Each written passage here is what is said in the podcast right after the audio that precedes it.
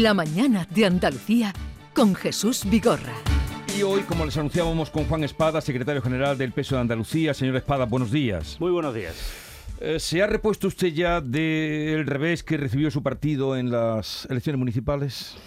Bueno, eh, efectivamente perder unas elecciones sin duda es un, es un revés. Eh, no eran en ningún caso los resultados que, nosotros hubiéramos querido. Eh, son las decisiones que han tomado los ciudadanos, que son los que los que votan y deciden y por tanto, bueno, pues felicitar al ganador, al Partido Popular y trabajar, trabajar para, para conseguir recuperar la confianza perdida. Ya hemos recuperado una buena parte de, esos votos que hace un año, prácticamente un año, ¿no? En las elecciones autonómicas, eh, bueno, pues los andaluces no, no nos dieron. Eh, si hiciéramos ese cómputo general de voto PP-PSOE en Andalucía, hemos recuperado un año unos 400.000 votos.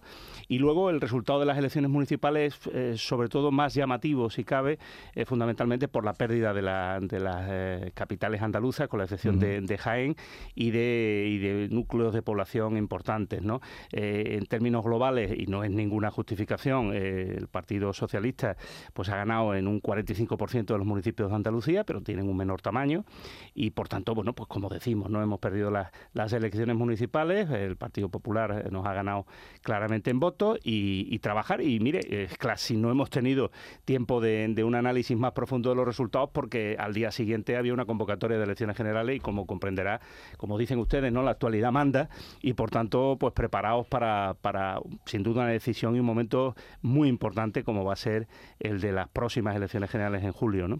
Usted está viviendo una montaña rusa, ¿eh? señor Espadas, de, que dejó la alcaldía. Pues eh, yo creo que la que la que estamos viviendo todos los españoles, ¿no? Es decir, esta sucesión de, bueno pues de elecciones y sobre todo la tensión de la vida política del día a día, la verdad que no, no es eh, la mejor de, la, de las situaciones ni de las atmósferas posibles, ¿no? Yo creo que a los ciudadanos eh, no, no, no nos permite estabilizar un poco también y poder analizar, ¿no? Con un poquito de más de más tranquilidad qué está pasando, qué decisiones se están tomando, eh, bueno, pues si los gobiernos están, eh, en fin, tomando las decisiones que la, que la gente necesita. Para mí es muy llamativo, ¿no? Que, los debates o los titulares que veo en la prensa, los que he visto en esta campaña electoral, eh, tensos, de una confrontación de verdad sin, sin límites, a veces obscena, y se lo digo con, todo la, con todas las letras, pues, pues deje muy oculto el día a día de los problemas de la gente. No lo hemos visto en las elecciones municipales. No, los candidatos no han podido casi hablar de las cosas del día a día, de las cosas del comer, de los proyectos de su ciudad, de su pueblo. La verdad que, en fin, este tipo de campaña y este tipo de, ejercicio eh, de la política, yo creo que no es, no es buena para la democracia. Genera mucha tensión, mucha crispación eh, y, en definitiva los ciudadanos eh, de alguna manera también pues no, no nos permite, y hablo como ciudadanos ahora no como responsable político, no nos permite analizar qué argumentos pone encima de la mesa, qué propuestas políticas pone encima de la mesa un partido u otro partido para tomar una decisión eh, pues mucho más libre, mucho más independiente, mucho más neutral. Creo que estamos demasiado intoxicados por la atmósfera política para poder analizar el contenido de la acción política. ¿no? ¿Y usted cree que la propuesta que hizo ayer Pedro Sánchez de seis debates, seis cara a cara con eh, Alberto Núñez Feijó, enderezaría esto que está usted contando o, lo pues empeoraría? Eh, mm, fíjese, eh, primero creo que es una propuesta, una vez más, del presidente de gobierno valiente y coherente. Es decir, todo lo que sea transparencia, todo lo que sea hablar de argumentos políticos, de políticas, de, por qué se toman determinadas decisiones, de qué decisiones tomaría tu adversario político, a mí me parece positivo en democracia. ¿no? Yo opino como usted, que es periodista. A usted le ofrecen eh, poder dirigir seis debates eh, ante unas elecciones generales y ¿qué diría como periodista? Por supuesto que sí, diría, oye, yo me dedico a esto, la comunicación, la información, eh, es muy, muy apetitoso el poder ver a los dos líderes, porque esto va de verdad de Feijó, Sánchez, Sánchez o Feijó. nos pongamos como nos pongamos, estas son las decisiones que tienen que tomar los españoles en los próximos días, en las próximas semanas, ¿no?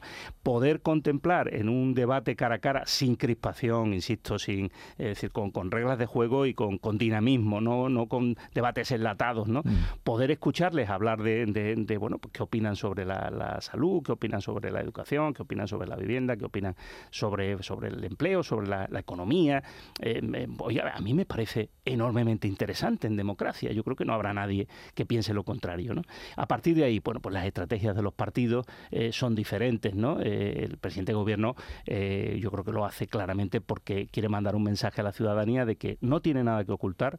Las decisiones que ha tomado como presidente de gobierno en estos cuatro años son decisiones claramente dirigidas a proteger a las personas, a, salir de una situación de pandemia, a recuperar nuestra economía como se ha recuperado, a generar empleo y, por tanto, eh, quiere explicarlas quiere, más allá del ruido, más allá de esa eh, especie de estrategia de, desgaste personal, de, fin, de acusaciones, pues quiere sencillamente que la gente vaya a votar eh, habiendo escuchado las propuestas de un partido y de otro, porque, bueno, desgraciadamente el señor Feijó no se caracteriza cada día por, por hacer propuestas o por, por, por debatir o argumentar qué quiere hacer con España, ¿no? O si simplemente quiere derogar todo lo que se ha aprobado en los últimos cuatro años. Y yo creo que este tipo de debate pues favorecería conocer mejor eh, las propuestas para los próximos cuatro mm. años, tanto del Partido Popular como del PSOE. Lo que pasa es que ahí apartaría a los otros partidos que ya se han puesto de manos, claro, porque no, yo es retirarlos, apartarlos del juego político, del tablero del debate. Sí, yo entiendo que además eh, es lógico que, esto no, no, se pueda limitar exclusivamente a, los dos partidos. ¿no? Yo creo que hay una idea central que el presidente eh, lanza, que es debe haber eh, un número de debates o debería haber un número de debates entre los dos candidatos en los que se va a decidir la presidencia de gobierno. Oiga, y, lo veamos como lo veamos, esto es bastante más sencillo y los ciudadanos lo comprenderán. Se trata de, saber si, si, gobernará el señor Feijóo y con quién, y se trata de saber si gobernará el señor Sánchez y con quién, y sobre todo, ¿para qué? Con qué propuestas. ¿no? Por tanto, está claro que desde el punto de vista informativo y de la ciudadanía hay un interés eh, claro en esos, dos en esos debates entre ambos. ¿no? A partir de ahí, hombre, yo creo que hay que hacer debates eh, con el resto de fuerzas políticas y desde luego no creo en ningún caso que el presidente de gobierno eh, se niegue a además tener debates con otras fuerzas. ¿no? Antes de que usted llegara a los estudios, cosa que le agradecemos, estábamos hablando en la tertulia del día a día. El último tema que estábamos tratando era el de Marcena la alcaldesa, después de lo que hemos sabido, de, que se vio con el secuestrador, de, en fin, que no dijo toda la verdad, ¿debería retirarse eh, de las eh, aspiraciones a, presidir, a gobernar en Maracena o incluso del partido? Mire, este, este es un tema, de verdad, un tema eh, que como mínimo está tomando tintes bastante sucios y escandalosos, así se lo, se lo tengo que decir. Y por supuesto, a nosotros nos preocupa, ¿no? Por lo que significa de que tenemos a, a personas como el caso de la alcaldesa o el caso del secretario de organización, eh, que eh, están apareciendo en este tipo de, informaciones como consecuencia de acusaciones del acusado del secuestro, ¿eh? no, no, no con otras cuestiones. Mire, en esto hay que pensar como pensaría cualquier ciudadano de a pie. ¿Qué es lo que está pidiendo, por ejemplo, el secretario de organización, el señor Noel López, o que está pidiendo la, la alcaldesa de Maracena? Poder ir a declarar, poder defenderse, poder decir qué piensan sobre las acusaciones que le están, eh, en este caso, trasladando. Esto en democracia es básico, es decir, eh, no podemos asistir a una ceremonia como la de que hoy aparece en algún medio de comunicación, en la que se trasladan elementos del sumario eh, que forman parte de lo que alguien dice que ha ocurrido sin que al que se le están imputando unos hechos tenga mínimamente la capacidad de defenderse. Esto en un Estado de Derecho es de primero, es decir, garantías las que debemos tener cualquier ciudadano, ¿no? ¿Qué es lo que ha hecho, eh, al menos el señor López, que, que yo sepa y que me ha trasladado?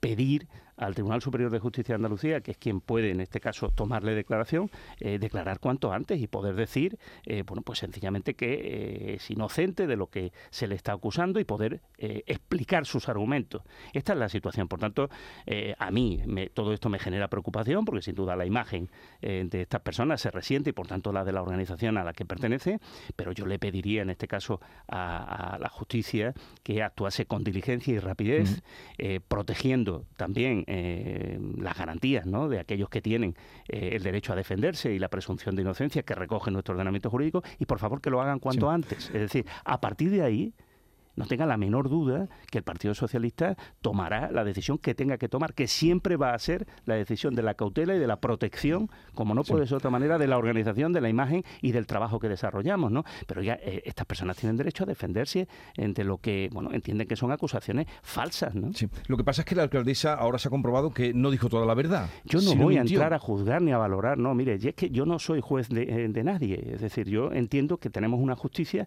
para algo y por tanto eh, en esa justicia hay, eh, hay un proceso, hay una investigación, hay eh, unas personas a las que se les puede acusar de algo, pero tienen el derecho a defenderse y tienen unos abogados defensores. Oiga, que yo no, no estoy para estar en un medio de comunicación haciendo análisis o especulaciones de lo que he leído en la prensa, que tal. No, no lo voy a hacer porque creo profundamente en la justicia y en el Estado de Derecho.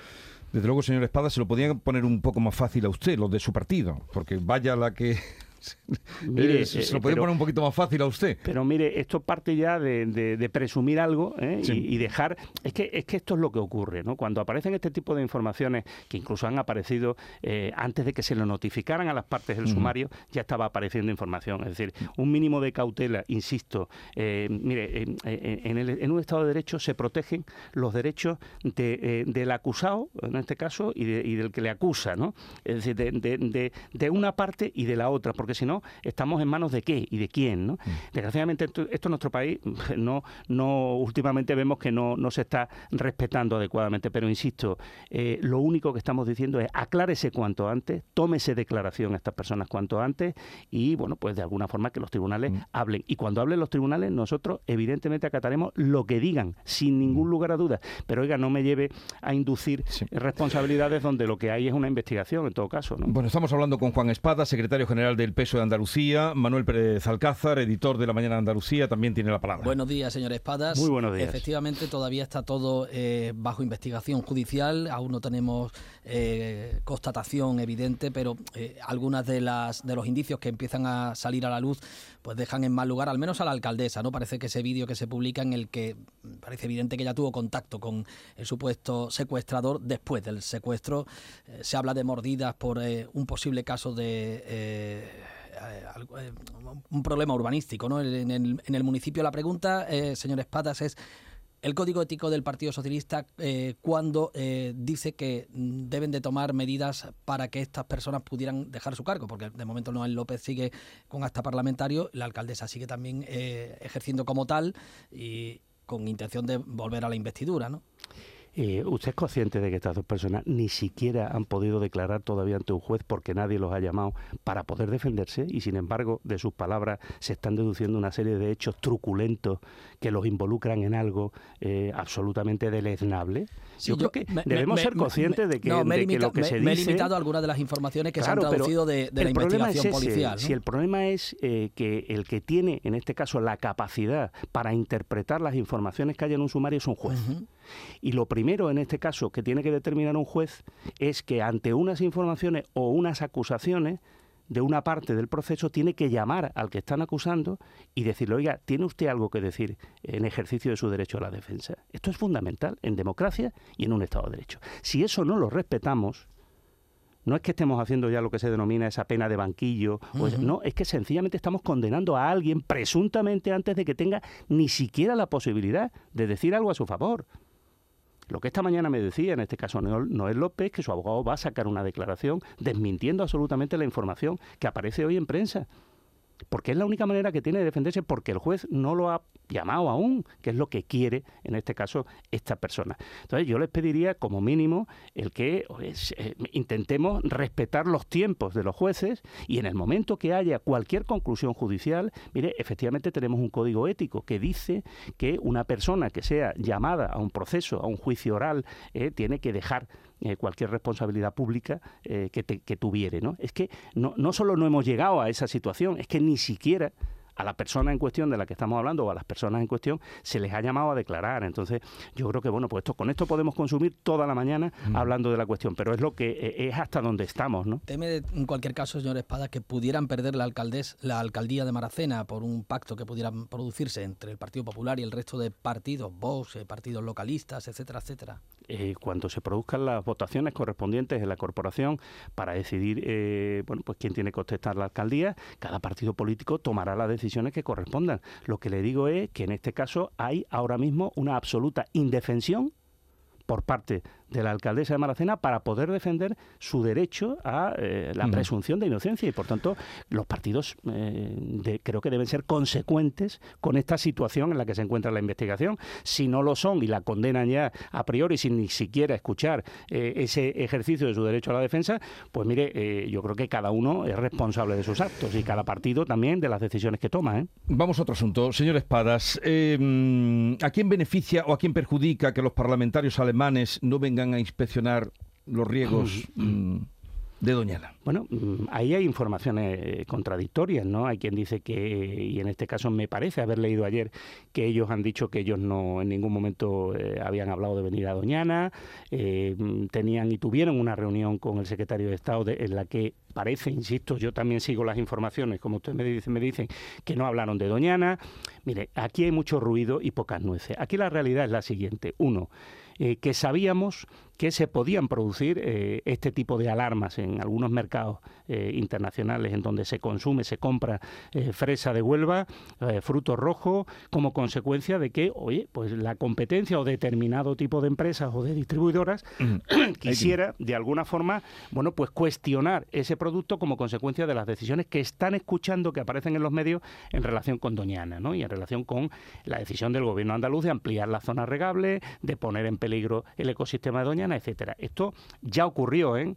Estamos hablando de que en el pasado cuestiones que tienen que ver con Doñana, con el riego de los productos de Doñana, de la agricultura, ya en otros momentos han generado este tipo de conductas en los mercados. Nosotros las rechazamos con rotundidad desde el Partido Socialista y defendemos que tanto el producto rojo, como la agricultura onubense y por supuesto la de la comarca de Doñana eh, tiene absolutamente todas las garantías, no solo de legalidad, sino de calidad de producto y de cómo se trabaja allí. Pero es inevitable que sabíamos que esto iba a pasar, por eso le dijimos al señor Moreno Bonilla que cualquier tipo de decisión sobre este tema, que es complejo, como he dicho tantas veces, y sobre los problemas que requiere, en este caso, soluciones, debían tomarse con mucho cuidado, no a las bravas, como ha hecho el señor Moreno Bonilla, el Partido Popular y Vox, debían hacerse desde el diálogo y la búsqueda de acuerdos con la otra administración implicada, la que gestiona el agua en el Guadalquivir, que es el gobierno de España.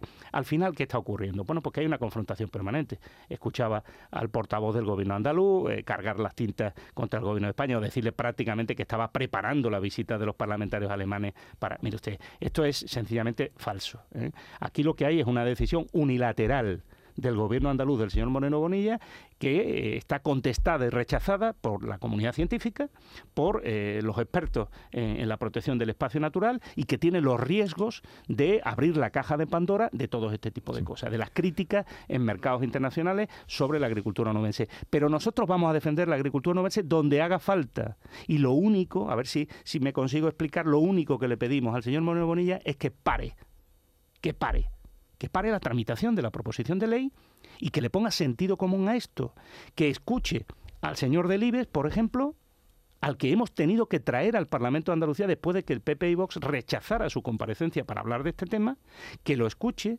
y que como mínimo atienda la razón y el sentido común de que algo que tanta gente piensa que ataca o puede poner en peligro a Doñana, como mínimo no es una buena idea y que por tanto se siente en la mesa para buscar otro tipo de soluciones al problema que puedan tener determinados agricultores de la comarca de Doñana, vamos a buscar otro tipo de soluciones, pero que no acaben poniendo en tela de juicio o en peligro el conjunto de, eh, la agricultura en esa zona. Yo creo que es bastante sensato lo que estamos diciendo. No es dejar tirado a nadie, es sentarnos a buscar una solución dialogada y consensuada y acordada y no estar a las bravas eh, discutiendo y peleando todo el día el gobierno de Andalucía, gobierno de España y viceversa. ¿no? Pero tome agua, que además estamos hablando de agua, señor Espadas, pero el, eh, quien dio el gobierno no dio mm, alas a, esa protesta que era de, bueno de una ONG o de una plataforma al poner en un tuit eh, tanto el presidente como la vicepresidenta darle alas a una plataforma que estaba dañando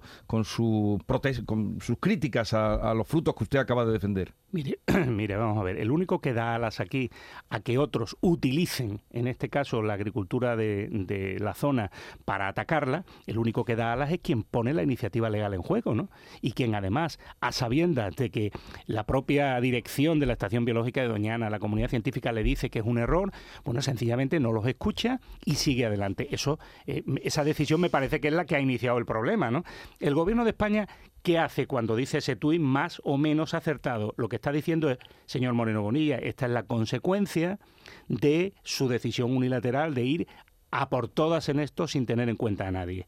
Mire usted, si el Partido Popular y el Gobierno andaluz quiere darle la vuelta y decir que la estrategia o las críticas, insisto, y la manipulación que pueda tener un mercado en Alemania respecto a esta cuestión es como consecuencia de ese tuit del gobierno de España, mire, está ocultando la realidad. No habría ninguna crítica por parte de ningún mercado si el señor Moreno Bonilla hubiese explicado exactamente qué y cómo quiere hacer lo que marca esa proposición de ley que lleva en el Parlamento, pero ni explica ni deja de explicar, sencillamente dice lo voy a hacer, lo voy a hacer a las bravas y no explica de dónde, por ejemplo, quiere traer ese agua que dice que regaría ese incremento de superficie regable, de dónde y cómo. Por tanto, ¿quién está generando las incertidumbres? ¿Quién está poniendo en peligro eh, eh, Doñana en términos de lo que significa su agricultura, su producto, su imagen? Pues el que lleva la iniciativa al Parlamento, oiga, no le demos la vuelta permanentemente. Aquí parece que el único ejercicio del día es cómo criticamos a Pedro Sánchez, sea cual sea el tema objeto del temario. Y, me parece que es que ya esto está demasiado visto, ¿no? Señor Espada, ¿estará el, estará el PSOE en esa comisión eh, sobre la regulación de regadíos en Doñana una vez que hoy parece que ya se va a incorporar al señor Delibes de Castro, ¿no? Como uno, uno de los comparecientes, como ustedes reclamaban. Mire, nosotros eh, hemos pedido que además del señor Delibes eh, comparezcan una serie de, en fin, de organizaciones, de personas, de expertos. Se nos ha negado. Si el Partido Popular lo que quiere es escuchar exclusivamente a aquellos que le digan lo que quiere oír. Lo del señor Delibes que era tan escandaloso que es que no han tenido más remedio que dar marcha atrás, ¿no? Vamos a ver, hoy lo mismo, además del señor Delibes, oye, nos llevamos la sorpresa de que el Partido Popular trae algún compareciente más, me imagino que no, pero mm, nosotros no vamos a huir de ninguna parte, nosotros vamos a estar, porque no nos queda otra, eh, en la mesa en donde podamos decirle diariamente al señor Moreno Bonilla, si hace falta, que se equivoca con esto y que pare y busque un acuerdo. En las negociaciones cuando se produce una negociación con las entidades sindicales, con los trabajadores, ¿qué es mejor? ¿Imponer a las bravas algo a sabiendas de que la mayor parte de los que están en la mesa te lo rechazan? ¿O intentar parar el reloj y buscar un acuerdo o una solución, aunque tardemos un poco más de tiempo? ¿Qué es mejor? ¿Qué es más sensato? Este no era el Juanma Moreno moderado que decía que quería dialogar y buscar acuerdos ¿Dónde está el señor Moreno, que, era así o aparecía así en las elecciones, ¿no? Yo creo que aquí hay una impronta de soberbia y de, bueno, pues en definitiva de cabezonería que se enmascara con este conflicto con el gobierno de España al que se le quiere hacer ver como el que está en contra del territorio. No, mire, el gobierno de España está alertando de que esto, como dice la Comisión Europea, como dice la UNESCO, como dicen los expertos, pues no se puede hacer así, señor Moreno Bonilla. Eh, lo que usted quiere, plantéelo de otra forma y busquemos otro tipo de mm. soluciones. No es tan difícil, ¿no? Bueno, pues vamos a terminar ya, señor Espadas. Eh, ¿Se ve usted con fuerza para rearmar su partido?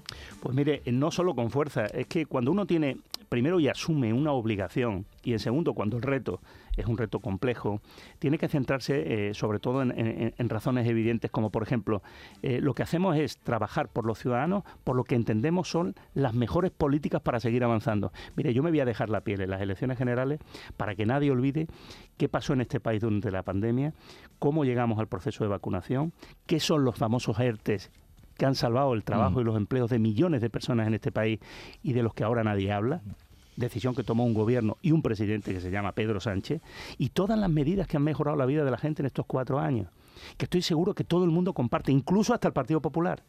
Y me voy a dejar la piel en intentar que esos sean los argumentos por los que la gente vaya a votar mm. y que dejemos a un lado otro tipo de críticas personalistas eh, y, de, y de razones, en este caso, desde luego no argumentadas, como las que está llevando a cabo el señor Feijóo y el Partido Popular, que a mi juicio no son las razones por las que hemos llegado hasta aquí cuatro años después, eh, probablemente una de mm. las legislaturas más duras de la democracia, con un gobierno que creo que ha llegado y ha estado a la altura de lo que España y los españoles necesitaban en cada uno de los momentos de estos cuatro años. Antes, de votar tendrán que formar eh, ayuntamientos. Eh, ¿Confía llegar en acuerdos con Jaime Berecemás para mantener la alcaldía de Jaén o con el partido de Juan Franco para la Diputación de Cádiz? Pues mire, nosotros sí que no vamos a retrasar las negociaciones como está haciendo el PP con Vox en comunidades autónomas y en otros sitios para que no parezca parezca lo que realmente es, que es al final un acuerdo entre partidos que defienden ya casi un proyecto político muy, muy parecido. ¿no? Nosotros estamos estrechando las negociaciones en la Diputación de Cádiz para llegar a un acuerdo con, Juan Franco y con, la línea y estamos lógicamente intentando por todos los medios que el alcalde más eh, votado, en este caso el, candidato que ha conseguido ganar las elecciones en Jaén, que es Julio Millán, vuelva a ser alcalde como han pedido en este caso mm. los jienenses. ¿no? Así que nosotros estamos eh, negociando, desde luego, desde la honestidad y el orgullo de, entender que nuestro proyecto político es el que eh, mejor garantiza los avances, el progreso de la vida de la gente. Y, así vamos a hacerlo. Espero poder llegar a esos acuerdos cuanto antes. Bueno, Juan Espada, secretario general del Peso de Andalucía, gracias por la visita y mm, suerte para todo lo que está por venir. Muchísimas gracias. sé que me lo decís de corazón, así que me voy, me voy todavía con más fuerza a, la que llegué. ¿eh? A todos deseamos que, tengan suerte en lo que creen y en lo que defienden.